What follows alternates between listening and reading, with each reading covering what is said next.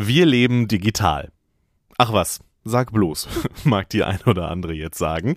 Klingt irgendwie inzwischen nach einer so banalen Selbstverständlichkeit.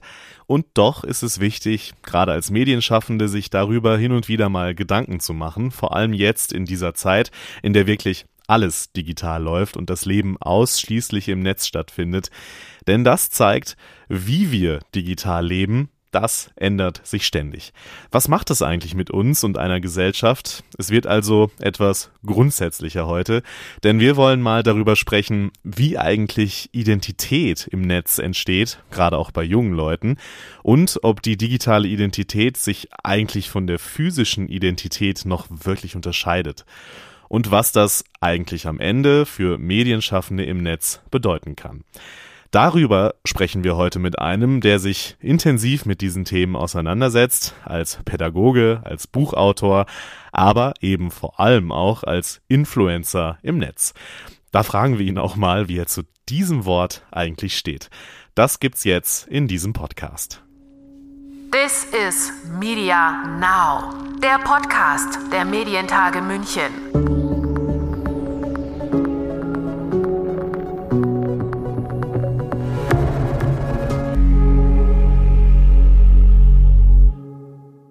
Mein Name ist Lukas Schöne und ich freue mich, heute im Podcast einen besonderen Gesprächspartner zu haben. Also laut Wikipedia ist er Student, Radiomoderator, Webvideoproduzent, Unternehmer und Gründer. Dazugekommen ist seit kurzem auch noch Buchautor, sogar Bestsellerautor, mit seinem sarkastischen Ratgeber Du kannst sie nicht alle töten. Ich spreche heute mit Alexander Prinz, vielleicht manchem Internetmenschen da draußen besser bekannt unter der dunkle Parabelritter. Das ist der Name seines YouTube-Kanals, der 176.000 Abonnenten zählt, aber auch auf Twitch ist er unter diesem Namen unterwegs, auf Instagram und so weiter. Ich persönlich habe ihn kennengelernt als Metal-Influencer. Er macht also viele Videos über Metal-Musik und die Subkultur an sich. Er äußert sich aber inzwischen auch zu vielen anderen Themen. Hallo Alex. Einen wunderschönen guten Abend. Schön, äh, dass ich da sein darf. Äh, ich bin sehr gespannt auf diesen Talk ähm, und äh, auf das Thema. Sehr interessantes Thema. Also an alle, die jetzt zuhören, unbedingt dranbleiben. das hätte ich nicht besser formulieren können. Alex, ich würde mit dir heute gerne über Identitätsbildung im Netz sprechen. Gerade jetzt während Corona ja ein spannendes Thema. Alles ist digital und da wollen wir mal schauen, welche Verantwortung von Medienschaffenden bei eben dieser Identitätsbildung eigentlich ausgeht. Du hast es in deinem Vortrag bei den Chiemgauer Medienwochen vor einigen Wochen so treffend formuliert. Diese Krise formt unsere Identität und damit auch unsere Zukunft, hast du gesagt. Darüber wollen wir heute sprechen. Bevor wir das aber machen, Alex, wieso kann man sie eigentlich nicht alle töten? Das Problem ist, dass es ähm, manchmal Leute gibt, die derartig in der Deckung äh, verhaftet sind, dass man sie einfach nicht erkennt, wenn man auf sie zielt. Und äh, dementsprechend ist es auch nur Platz zwei der Bestsellerliste geworden und nicht Platz eins. also, nee, also ich, ich musste da, ich musste da sozusagen dem, äh, dem Titel treu bleiben. Deswegen haben wir dann angefangen, äh, ver verkaufte Exemplare zurückzugeben, damit ich mich selbst nicht lügen strafe. Nee, ist natürlich Quatsch und äh, hat jetzt auch nichts mit Hybris zu tun. Das war einfach nur ein, äh, ein trauriger Versuch, jetzt irgendwie lustig in diesen Podcast reinzustarten. Ähm, tatsächlich,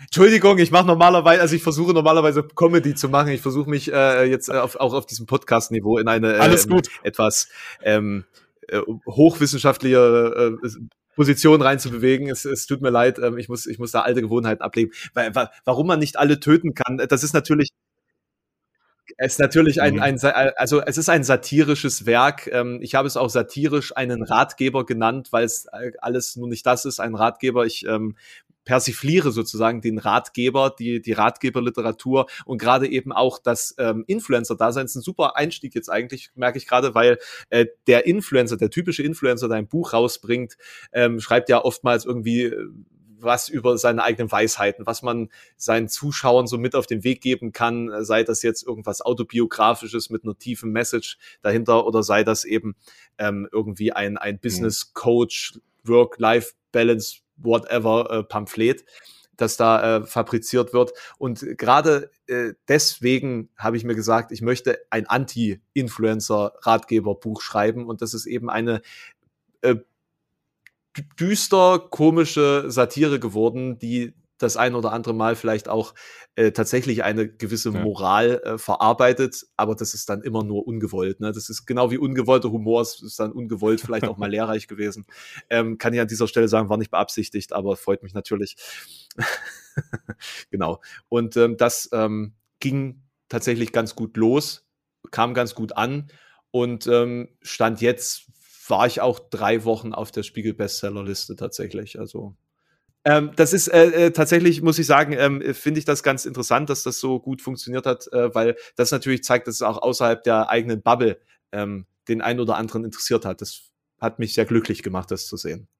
Du hast ja jetzt deine Bubble schon angesprochen. Wahrscheinlich verfolgt nicht jeder unserer HörerInnen dich so, ich kann mich ja outen, wie ich das tue, weil du dich ja als dunkler Parabelritter ursprünglich vor allem mit der schönsten Musikrichtung der Welt beschäftigst, nämlich dem Metal. Wenn du einmal kurz erzählst, wie bist du eigentlich zu diesem Internet gekommen und warum bist du da jetzt immer noch so aktiv? Das hat wiederum auch etwas mit Identitätsbildung zu tun, mhm. weil ich in dem Alter, als ich sozusagen das Internet für mich entdeckt habe, ähm, gerade natürlich so in dieser, dieser heißesten Phase der eigenen Identitätsfindung und Werdung war, nämlich mit 17 also ich bin mit 17 zum YouTuber geworden. Ich weiß nicht, ob man das in dem frühen Stadium schon so nennen konnte. Ein Dilettant mit einer Kamera. Äh, gut bin ich immer noch, aber damals war es wirklich ähm, grausam, wenn man sich jetzt die alten Sachen anschaut. Ähm, jedenfalls, damals hatten wir dann, das war 2011, äh, zum ersten Mal DSL bekommen so dass ich dann 2012 mit, mit YouTube-Videos starten konnte, weil ich überhaupt in der Lage war, sie hochzuladen oder überhaupt welche zu sehen. Vorher war mhm. das halt so ein 36K-Modem, äh, noch nicht mal ISDN. Also das war nicht möglich, da wirklich ähm, regelmäßig Videos zu schauen. Und äh, dementsprechend hatte ich vorher eben auch noch nicht den Bezug zur Netzkultur, zum Internet und habe meine ähm, ersten Schritte im Hinblick auf die Ausbildung der eigenen Identität, vielleicht auch ähm, im Hinblick auf das kulturelle, den kulturellen Überbau, den man ja als Jugendlicher auch irgendwie sucht, äh, für mich im, in der Metal-Subkultur gefunden. Warum das nun der Fall war, also rein psychologisch gesehen, kann ich jetzt so nicht hundertprozentig sagen. Ähm, war auch tatsächlich eher random, weil ich völlig unbeeinflusst in diese Szene gestürzt bin, äh, sehr abgegrenzt war von einer äh, so zu benennenden Szene, weil es in unserer Ecke einfach niemanden gab, der das groß zu dem Zeitpunkt äh, gehört hat oder, oder äh, dementsprechend gelebt hat und habe für mich selbst dann diese Kultur durch das Internet verstärkt äh, erleben können. Erst eben über Printmedien äh, und über Kataloge, über das, wie ich das dann äh, sozusagen äh, in der Offline-Welt konsumieren konnte, Szene-News, Informationen über Styles, äh, über äh, Künstler und so weiter und so fort. Und als dann 2011 für mich dann sozusagen auch durch DSL äh, möglich war, richtig einzutauchen, habe ich mich natürlich auch exorbitant äh, ausführlich damit beschäftigt und bin in mhm. dieser Zeit vermutlich auch so tief äh, gedanklich in diese Szene gestolpert, ähm, dass ich, als ich dann selbst anfing, Inhalte zu produzieren, das gar nicht mehr vom ähm, reinen Inhalt der Videos selbst wenn es nichts mit Metal zu tun hatte, trennen konnte. Also es war von Anfang an Teil meiner äh, Online-Identität als Parabelritter, als äh, Teil der Identität, die, die es ja auch ähm, sag mal, offline ist, weil ich war ja auch Metalhead und Metalhead zu sein ist nicht sowas wie Schachspieler sein. ähm, es ist etwas, das viele Bereiche des Lebens überformt mhm. im Endeffekt oder umformt, transformiert in etwas, das man nach außen ähm, auch teilweise sehr gut erkennen kann, äh, das einhergeht mit ähm, bestimmten ähm, Interesse äh, an, an Kunst, an ganz bestimmter Kunst, an Literatur. Ähm, oder ist es vielleicht ist es auch umgedreht, dass man dieses besondere Interesse hat und dann äh, merkt, dass es in dieser Schneise irgendwie einem äh, einfach am wohligsten ist. Und dadurch ist das so ein bisschen nach außen getreten. Das hat wiederum Menschen angezogen, die so waren wie ich. Und so hat sich dann eben diese benannte Bubble äh, gebildet. Eine Bubble eben aus Menschen, die ähnliche Interessen haben, äh, einen ähnlichen musikalischen, subkulturellen Bereich ähm, sozusagen ähm, besuchen oder, oder ähm, bewohnen.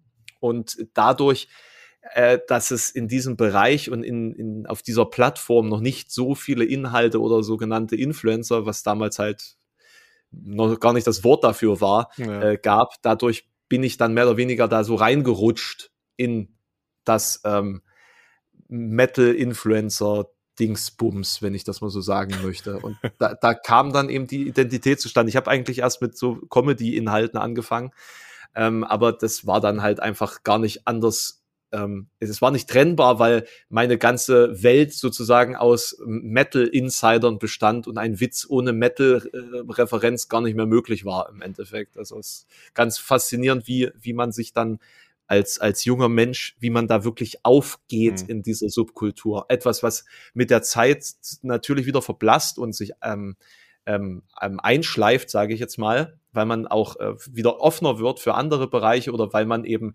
das, den Dogmatismus äh, der, der Anfangstage, wo man über diese Identität ja froh ist, mhm. darüber froh ist, einen Ort gefunden zu haben, zu dem man gehört, ähm, dass gerade dadurch sozusagen ähm, ja, das nicht anders möglich war, als zu Metal-YouTuber zu werden. Ja, und vielleicht auch so eine kritische Distanz zu manchen Dingen ja auch aufbaut, ne? Also die man vor ein paar Jahren vielleicht auch noch nicht so hatte, als die Identität, als die Identität sich so angefangen hat auszubilden. Ah, da kommen mir doch gleich ganz viele Anschlussfragen in den Kopf. Die erste, ich würde dich gerne mal nach dem Wort Influencer fragen. Du hast es ja vorhin auch schon ein paar Mal erwähnt. Bist du ein Influencer? Und wie findest du das Wort eigentlich? Also der Influencer, äh, der, der Begriff Influencer ist für mich so ein, es ist ein Menetekel, könnte man sagen. Mhm. Es ist einfach irgendwie eine, es, es stimmt schon, wir beeinflussen Menschen, bewusst, unterbewusst. Ähm, viele von uns, also jetzt nicht nur, wenn du über 100.000 Follower hast, äh, es ist auch schon so, wenn du 1000 Follower hast, ähm, die deinen Content wirklich ernsthaft verfolgen. Ähm, du kannst auch als Mikro oder Nano oder wie, wie auch immer man da mittlerweile die Einteilung vornimmt, Influencer, Menschen beeinflussen, Menschen lenken, Menschen aber auch leiten. Das hat positive, aber auch negative Seiten, natürlich. Menschen suchen nach Leitung und wenn du dir dessen bewusst bist, dass du eben diese leitende Funktion übernehmen kannst oder diese weisende, wollen wir es mal weisende Funktion nennen, dass du diese weisende mhm. Funktion auch übernimmst für, für einige, ähm, dann kann daraus auch was Gutes erwachsen. Und ähm, ich habe ja äh, Lehramt studiert, also Pädagogik ist mir jetzt nicht ganz fremd und dementsprechend war es mir von Anfang an eigentlich bewusst, dass ich eben auch Menschen begleite oder leite ähm, auf ihrem Weg und mir fiel das, glaube ich, auch dahingehend relativ äh, früh auf, weil die Metal-Szene an sich ja auch äh, eben durch diese Identitäts- und Sinnsuche definiert ist, vor allen Dingen in den Anfängerjahren. Und ich selbst ja als Identitätssuchender in diese Szene gekommen bin, eben auch mit meinen Problemen, mit Gedanken zu, ähm, ähm, zu, zu der Welt und zu dem, was sie in, im Innersten zusammenhält. ähm, und mhm. äh, deswegen äh, konnte ich mich so auch ganz gut reinversetzen in die, die dann auf meine Videos aufmerksam geworden sind und äh, war dann auch froh, ihnen sozusagen äh, vielleicht auch etwas Positives mitgeben zu können. Also mir war das von vornherein bewusst. Äh, ich glaube aber, dass das in vielen anderen Bereichen anders ist und vor allen Dingen jetzt äh, in den Spättagen von YouTube. Ich möchte es tatsächlich so definieren, weil ich äh, nicht mehr mhm. an, an, die ewige Fortdauer dieser Plattform glaube. Ähm, merkt man eben, dass das ähm, Geschäftsmodell weit über der eigentlichen Ursprungsidee steht, der wilden Kreativität einzelner Medienschaffender. Ähm, und dadurch fällt dann oft genug auch ähm, das Verständnis dafür unter den Tisch, dass man eben auch äh, sozusagen weisend aktiv äh, ist als Influencer. Okay, das finde ich spannend. Äh, da würde ich gerne mal einhaken. Äh, du sagst YouTube, dass sich das irgendwie quasi in den Spättagen befindet. Das ist ja eine These, wo der ein oder andere jetzt sagen wird, äh, Moment, das geht doch jetzt gerade erst richtig los. Was tritt denn dann an die Stelle von YouTube? Wird sich das irgendwie aufsplitten oder hast du da irgendwie eine These? Ich glaube, aufsplitten ist der Punkt. Ich glaube, mhm. aufsplitten mhm. ist der Punkt, weil du hast äh, zwei große Strömungen, die man be beobachten kann. Die eine Strömung ist, und die sind tatsächlich konträr zueinander, was ich ganz faszinierend finde. Du hast halt ähm, die große Strömung des langen Live-Contents, der wenig, also weniger ereignisreich ist und weniger inhaltsreich vielleicht als die ähm, ja kondensierten, runterkondensierten äh, YouTube-Inhalte, eben via mhm. Twitch beispielsweise. Ich weiß jetzt nicht, ob in Deutschland groß andere Streaming-Plattformen überhaupt eine Rolle spielen. Ich meine, Mixer oder so gibt's glaube ich, noch, aber da kenne ich mich tatsächlich nicht aus. Also ich bin, bin jetzt Twitcher geworden durch Corona, weil ich eben mhm. mehr zu Hause sitze und äh, das eben eine ganz gute Möglichkeit ist, seine Community äh, ein bisschen direkter äh, bei sich zu haben. Und dann eben der andere sehr schnell weg konsumierbare, leicht verdauliche äh, Content über TikTok, der meines Erachtens auch ein bisschen weniger persönlich ist. Also ich glaube, die Influencer, die dort entstehen, äh, werden in einer noch kürzeren Zeit durchgereicht und verbraucht. Und ähm, es ist alles viel einfacher und und ähm, sag mal bedenkenloser wegkonsumierbar. Also auf der einen Seite hast du eben diesen mhm. Content, der einfach einfach so verfliegt und auf der anderen Seite hast du das intensive sich miteinander äh, mit, mit auseinandersetzen mit einem Content, mit einem Creator, mit mit einer Community. Und ich glaube, ähm, das ist jetzt meine ganz wilde Theorie äh, und ich glaube, sie auch schon sehen zu können an äh, leider an Negativbeispielen wie jetzt über Telegram-Gruppen, dass wir mhm. in Zukunft auf Social Media ein hin zu, also äh, dass, dass wir einen Trend sehen werden hin zu Communities, weg von einzelnen Flaggschiffen, die sozusagen wilde Wucherung an Followern unter sich vereinigen, hin zu Menschen, die eine, eine Gruppe von Menschen wiederum zusammenbringen und über dieser Gruppe thronen als das vereinende Element. Und wenn man sich so gewisse äh, Twitch-Streams anschaut, manchmal hat man das Gefühl, es geht tatsächlich gar nicht mehr um den Inhalt, sondern um das Zusammensein. Was ich ja in Zeiten von, äh, gerade jetzt äh, von Corona, wo eben das ähm, äh, Offline miteinander so so gering ausfällt, was ich glaube, dass in einer solchen Zeit auch sehr viel bringt. Und das Feedback habe ich aus meiner Twitch-Community eben auch bekommen. Ähm, wir haben auf, also Discord-Community, wir haben auf Discord jetzt schon über 1000 Mitglieder im, im Server. Mhm. Ähm, das, das ist ein sehr interessanter, sehr interessanter Effekt, der da entsteht und eine sehr interessante Bewegung. Und ich glaube, das ist sozusagen die Zukunft. Ähm, ich denke, YouTube wird schon noch eine Weile eine Rolle spielen, aber für die neue Generation glaube ich nicht, gar nicht mal so sehr. Gar nicht mal so sehr. Ich glaube, YouTube ist eben mhm meine Generation äh, an, an Influencern und Konsumenten. Und äh, ja, diese anderen Formate werden stärker wachsen und äh, mehr Zukunft haben. Ja, gehen wir mal auf die Konsumenten, das, äh, weil ich das ein spannendes Thema finde, über das wir hier im Podcast der Medientage auch schon ja das ein oder andere Mal gesprochen haben diese Fragmentierung der Plattformen, die Fragmentierung in Communities, in immer kleinere Gruppen. Was macht das denn deiner Meinung nach eigentlich mit Identitätsbildung? Welche Auswirkungen hat das? Äh, ich habe mal einen Artikel über das Ende von Subkulturen gelesen. Ähm, ich bin auch der Meinung, dass diese, dieser Begriff, der ich glaube in den 70ern entstanden ist und äh, sich sozusagen auf ähm, Popper, Punker, Beatniks, man, man kennt das, auf diese äh, auch auf konträr gegeneinander gestellten mhm.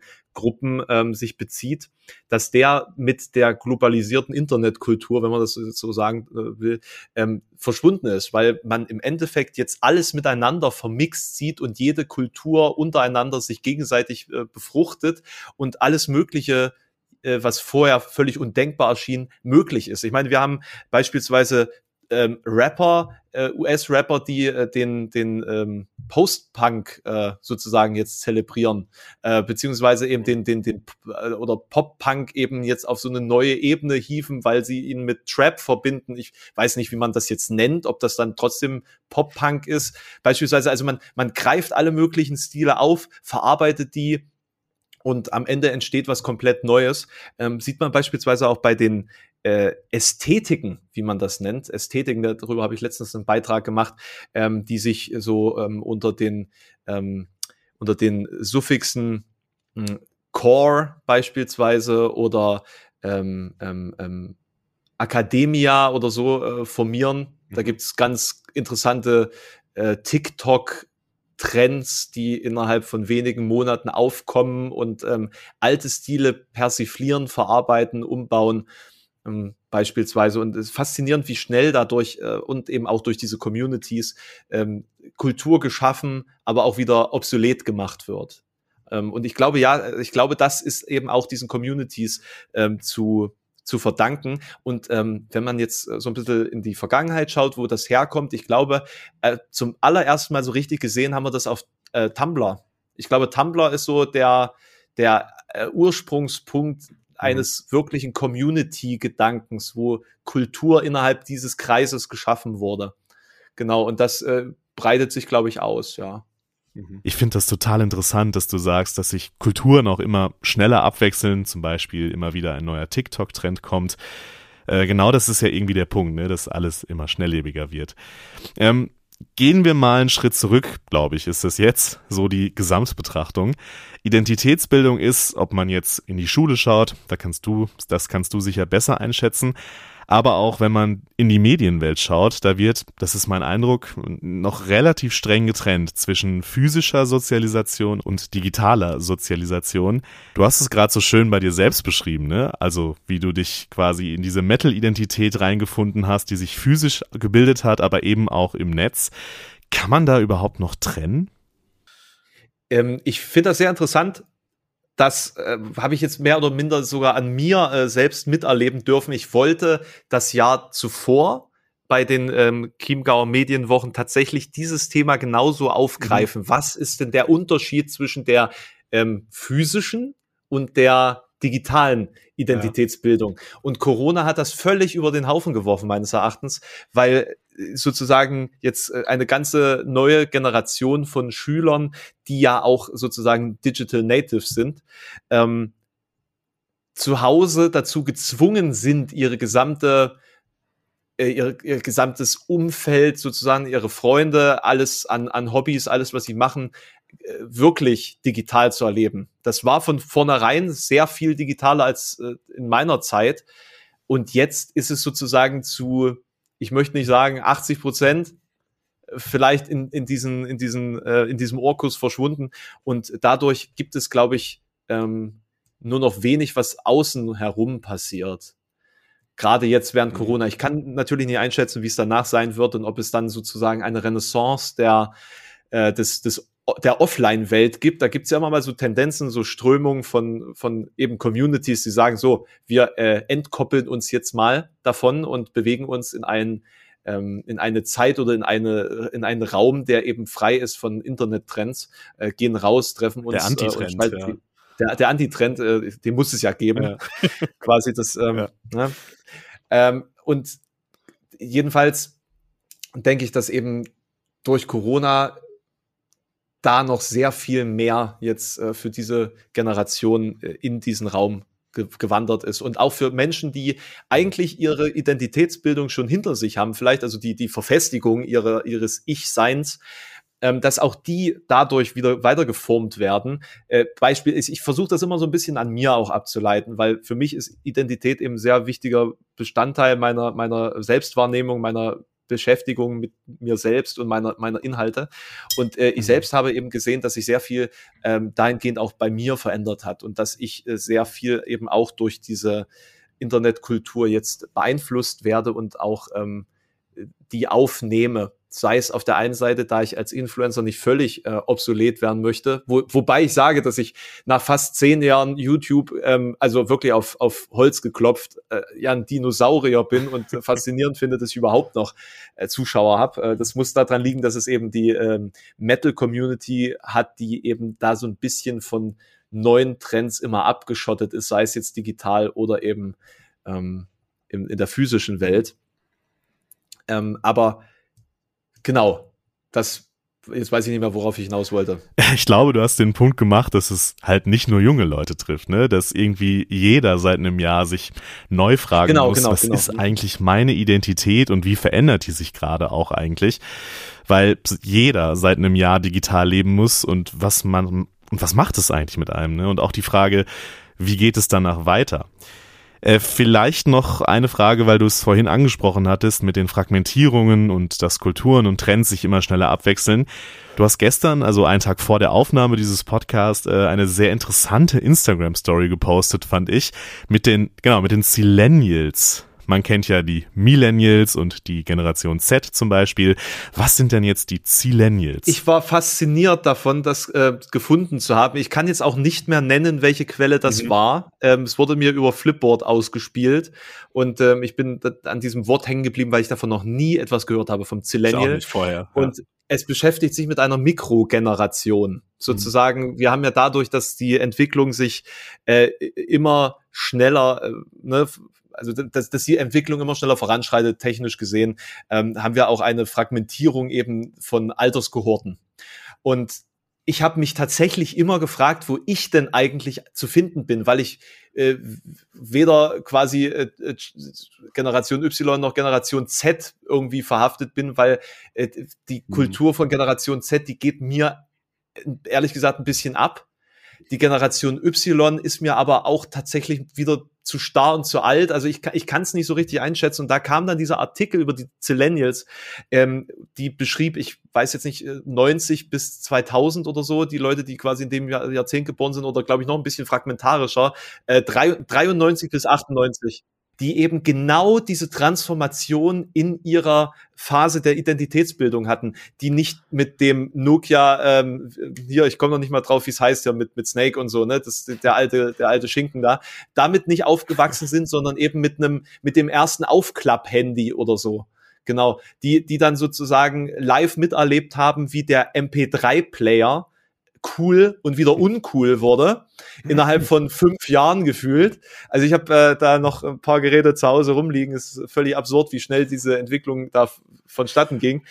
Ähm, die sozusagen weder die die, die waren, die sozusagen ohne Internet aufgewachsen sind, aber noch nicht die waren, die nur mit Internet aufgewachsen sind. Also eine richtige Twitter-Generation, die sich gar nicht äh, wirklich ähm, in einer der beiden Strömungen, ähm, naja, verhaftet fühlt. Und, was ich auch sehr interessant finde, eben Identität als ein sehr schwieriges Thema begreift, und zwar als ein Thema, mit dem sie die ganze Zeit hadert.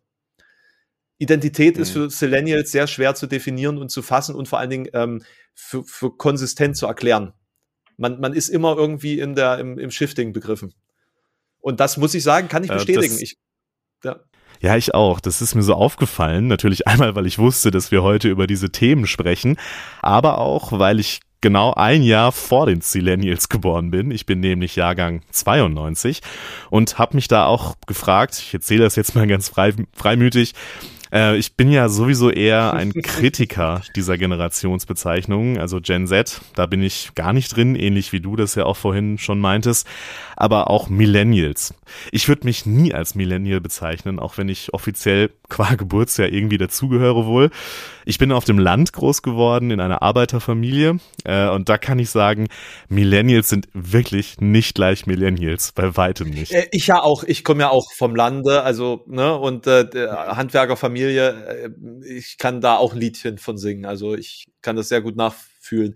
Äh, aber hast du dich vom Zillennial direkt angesprochen gefühlt oder war es dann wieder nicht dasselbe, weil es ja ein Jahr äh, zu früh war? Ja, das hat am ehesten das getroffen, wie ich mich so gefühlt habe, weil ich finde, wir sind ja irgendwie so an ganz vielen Schwellen groß geworden. Du hast gerade schon das Kommen und Gehen des MP3-Players angesprochen, schönes Beispiel. Äh, wir waren an der Schwelle von Klapphandy zum Smartphone, an der Schwelle vom Internet als ja irgendwie sowas Besonderem, wo man nach 20 Minuten sich wieder ausloggen musste, weil es sonst zu so teuer wurde, äh, hin zu dem, was es jetzt ist, so allgegenwärtig und durchdringt einfach alle Lebensbereiche. Mhm. Also diese Schwellen, an denen wir irgendwie ja standen in unserer Jugend ganz oft. Und da hat diese Zillennial-Sache das irgendwie ganz gut zusammengefasst. So den Eindruck hatte ich irgendwie. Da habe ich auch ein krasses Feedback dazu bekommen. Also haben viele, viele, viele wirklich ganz genauso ja. wahrgenommen. Und deswegen musste ich es einfach äh, zumindest als, als Story posten. Vielleicht jetzt kein ganzes Video, äh, ist vielleicht ein bisschen zu, äh, zu sehr fachgesimpel, aber ähm, ich fand es ganz, ganz äh, interessant und ähm, schön zu sehen, dass es anderen auch so geht, wie, wie einem selbst, der dann natürlich immer so dabei steht und ja. sich so denkt, das ist ja schön, dass ihr jetzt über die lang, äh, an, also die, die, die Haltbarkeit von Nokia-Handys sprecht, aber Nokia hat eigentlich, also Sony Ericsson, okay, ja, ja, das, aber darüber spricht ja keiner. ähm, beispielsweise. Das war so das Handy, das Handy unserer Zeit eigentlich. Naja. Ja, auf jeden Fall ganz spannend. Äh, und auch aus Sicht von Medienschaffenden, wo es ja oft um Zielgruppen geht, ganz beliebtes Thema immer, wie erreiche ich die jungen Leute? Und da zeigt das, worüber wir gerade gesprochen haben, dass es das einfach nicht gibt. Ne? Also die jungen Leute, die Zielgruppe, die Gen Z, die Millennials, sondern dass es, ja, dass das eben irgendwie kleinteiliger und oft auch ein bisschen komplizierter ist. Vor allen Dingen, wenn wir jetzt in Zukunft immer verstärkter von Communities sprechen. Noch wichtiger, community-zentriertes Denken im Marketing als, als Ansatz. Ganz wichtig. Absolut. Da kommen wir doch äh, zur alles entscheidenden Frage in diesem Podcast. Welche Verantwortung hat denn ein Medienschaffender? Sei es jemand wie du, also ein Influencer, der viele Leute erreicht, der eine enge Bindung auch teilweise zu seiner Community hat, oder seien es auch Journalisten, die Content im Netz machen. Welche Verantwortung muss man sich da denn immer wieder bewusst machen? Die Frage lässt sich eigentlich relativ einfach beantworten wenn man davon ausgeht, dass eine Quelle ist jetzt natürlich abhängig davon, welche Form von Quelle das ist, inwieweit ist es ein sehr persönliches Ansprechen, ein, ein häufiges Ansprechen. Also ist es beispielsweise jetzt ein Streamer, mit dem Zuschauer jeden Tag Zeit verbringen, also der wirklich Teil der Familie, des engen äh, Umfeldes ist, mhm. oder ist es beispielsweise jetzt ein ein Jugendmagazin, äh, Zeitcampus beispielsweise. Also wie nah bin ich sozusagen im Leben der Menschen verhaftet? Und je, je äh, sag mal, intensiver der Kontakt mit meiner Zielgruppe ist, desto, desto ähm, stärker und, und bedeutsamer ist der persönliche Einfluss auf die Weltsicht dieser Person, weil man teilt nicht nur sehr viel Zeit miteinander, man teilt Gedanken miteinander, man teilt die Inhalte miteinander, die man konsumiert beispielsweise. Wir schauen äh, in meinen Twitch-Streams beispielsweise sehr oft ähm, Spiegeldokumentationen und, und Arte-Beiträge, ähm, ZDF-Info-Beiträge. Also es ist tatsächlich für Twitch eigentlich völlig, völlig Rand- und Nischen-Thema, ähm, mhm. aber teilweise bis zu 300 Leuten, die dabei äh, dabei sind und da sozusagen drüber debattieren und, und philosophieren, was ich total faszinierend finde. Und dadurch, dass man viele, viele Stunden in der Woche miteinander verbringt, ähm, hat man irgendwann einen, einen ähnlichen Horizont an, an äh, Erfahrungen oder an Informationen, die von außen in diese Bubble kommen. Denn wir müssen ja auch sehen, dass wir ja alle irgendwie nur ein ganz spezifisches Spektrum von Nachrichten und Inhalten angezeigt bekommen. Und der, der Influencer sozusagen, also die oder die Influencerin selbstverständlich, ähm, die wiederum sind ja auch Teil dieser Informationswelt. Und je mehr sozusagen Information ausschließlich aus dieser Richtung kommt, desto mehr müssen sie natürlich sich auch bewusst sein, dass äh, dieser Einfluss, dieser Impact von ihnen als, als Quelle an sich massiv wird wirklich massiv wird. Und gerade im Hinblick auf Streaming hm. finde ich sehr wichtig, dass sich äh, diese Menschen echt bewusst sind, was sie da mit den Menschen machen. Du bekommst ja auch sehr persönliches Feedback aus deiner Community. Also die Leute öffnen sich dir ja oft ein gutes Stück, offenbaren ja. dir ja ihr Inneres, ja. kann man sagen. Wie gehst du damit um?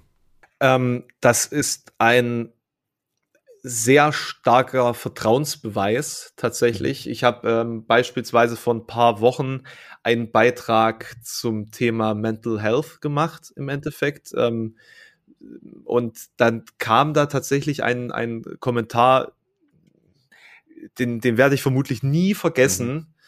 Ähm, natürlich, wer weiß, vielleicht war das Fake, klar, aber ich glaube nicht, so wie das geschrieben war, schien es wirklich real und er meinte, danke, dass du das Video gemacht hast. Deswegen habe ich mich äh, dazu entschlossen, mein Leben heute nicht zu beenden. Und ähm, ich kenne solche Kommentare und ich weiß, dass es vielen meiner Zuschauer so geht, dass sie wirklich strugglen. Mhm. Und ich habe sehr oft solche Kommentare bekommen, äh, die Dankbarkeit ausdrücken, eben über diesen persönlichen Anspruch und eben über diesen Umstand, dass ich äh, auch Probleme anspreche, persönliche Probleme, emotionale Probleme, psychologische Probleme und ihnen zeige, dass sie eben nicht alleine sind mit diesem Problem, dass wir eben diese Community sind. Und deswegen, mir war von Anfang an der Community-Gedanke sehr wichtig, liegt an diesem Metal-Community-Gedanken vermutlich, der eigentlich recht alt ist, aber eben jetzt eine Art Renaissance dadurch erhält, dass wir uns wieder in einer Art von Communities da zusammenschließen. Und ähm, da muss ich sagen, freue ich mich sehr, dass ich diesen Weg gegangen bin und ein sehr persönliches Verhältnis zu meinen, zu meinen Zuschauern und Zuschauerinnen aufgebaut habe, mhm. Äh, was natürlich mich irgendwo auch wieder angreifbarer macht, sage ich mal, wenn, wenn ich sie persönlich zum Beispiel enttäuscht habe weil ich etwas gemacht habe, was sie ähm, jetzt nicht, nicht für so toll halten. Ich meine, wie gesagt, äh, für viele bin ich der große Bruder beispielsweise ähm, oder, oder eine Art Vaterersatz oder Freundersatz oder so. Das klingt jetzt lächerlich, ist aber wirklich so. Ähm, und wenn ich dann beispielsweise, ähm, Beispiel, ich, ich habe eine, äh, eine Jacke an, die chlorgebleicht ist. So, und man hat aber einen sehr naturverbundenen ähm, naturverbundenes Selbst und ist persönlich sehr äh, äh, darauf abhängig, dass man äh, nur Kleidung anhat, die äh, keinerlei Schädlichkeit für die, die Umwelt sozusagen mit sich bringen, dann äh, ist das dann plötzlich so ein Affront, so ein persönlicher Affront und dann kommt dann Feedback, das, das auch sehr persönlich und emotional ist und normalerweise würde man da so denken, mhm. äh, wa warum zur Hölle kann ein Mensch sich auf, über so ein Thema so echauffieren? Aber es ist dann, wenn man sich sozusagen in diese Perspektive äh, versetzt, völlig nachvollziehbar, denn es ist ein persönlicher Affront, weil dieser Mensch sich dann vermutlich gedacht hat, mein Gott, mein Gott, mein großer Bruder im übertragenen Sinne baut hier gerade Scheiße, finde ich, finde ich blöd. Mhm. Da muss ich jetzt mal was dagegen machen. So und ähm, das sind so die beiden Kehrseiten der Medaille. Aber ich bin ich bin eigentlich sehr froh, dass ich diese sehr persönliche Ansprache gewählt Ja, auch habe. die Stärke von Communities, ne? Auch wenn man darauf schaut, wie viel Hass und Hetze da ist, wie viel Desinformation da ist. Da können Communities ja auch so einen großen Vorteil haben als, ja, Safe Space, kann man vielleicht sagen, für die Leute da, wo sie sich im Netz wohlfühlen und wissen, ja, hier bin ich irgendwie gut aufgehoben. Das ist, das ist großartig, dass du das so ansprichst. Wir haben tatsächlich ein, mhm. ein sehr liebevolles Miteinander, kann man wirklich so sagen, in dieser Discord- oder Twitch-Community. Äh, da gibt's dann immer, wenn irgendwelche Inhalte sind, äh, die, die eher negativ sind oder jemand einen schlechten Tag hatte oder irgendwie ein schlechtes Thema anspricht, gibt's dann tatsächlich so Gruppenknuddeln, dass, dass die alle untereinander mhm. sozusagen äh, sich Knuddler verteilen oder ähm, eben sehr, sehr nett und sehr auf, ähm, aufgeschlossen miteinander kommunizieren. Es gibt gibt Voice-Chats, wo man miteinander sprechen kann. Und ich habe jetzt just nach diesem Podcast beispielsweise so eine Art mhm. Domian-Stream, möchte ich mal sagen, wo ich ähm, mit Leuten aus der Community einfach chatte und mir ihre Sorgen anhöre, mit ihnen versuche zu sprechen ähm, über das, was sie gerade interessiert. Es muss ja nicht immer nur was Negatives sein, ja. Ähm, genau. Und das ist, das, das ist wirklich schön an solchen Communities. Ich finde das super. Ja, da wünsche ich dir ganz viel Spaß gleich und gute Gespräche in deiner Community. Und vielen, vielen Dank, dass du heute zu Gast warst im Podcast der Medientage. Hat mich sehr gefreut. V vielen Dank, dass ich da sein durfte. Bis zum nächsten Mal hoffentlich. Ja, das hoffe ich auch. Vielleicht bald ja mal auf dem ein oder anderen Festival oder so, wer weiß. Ja, das halte ich für, das halte ich für ein Gerücht. Naja. Alex, mach's gut. Tschüss.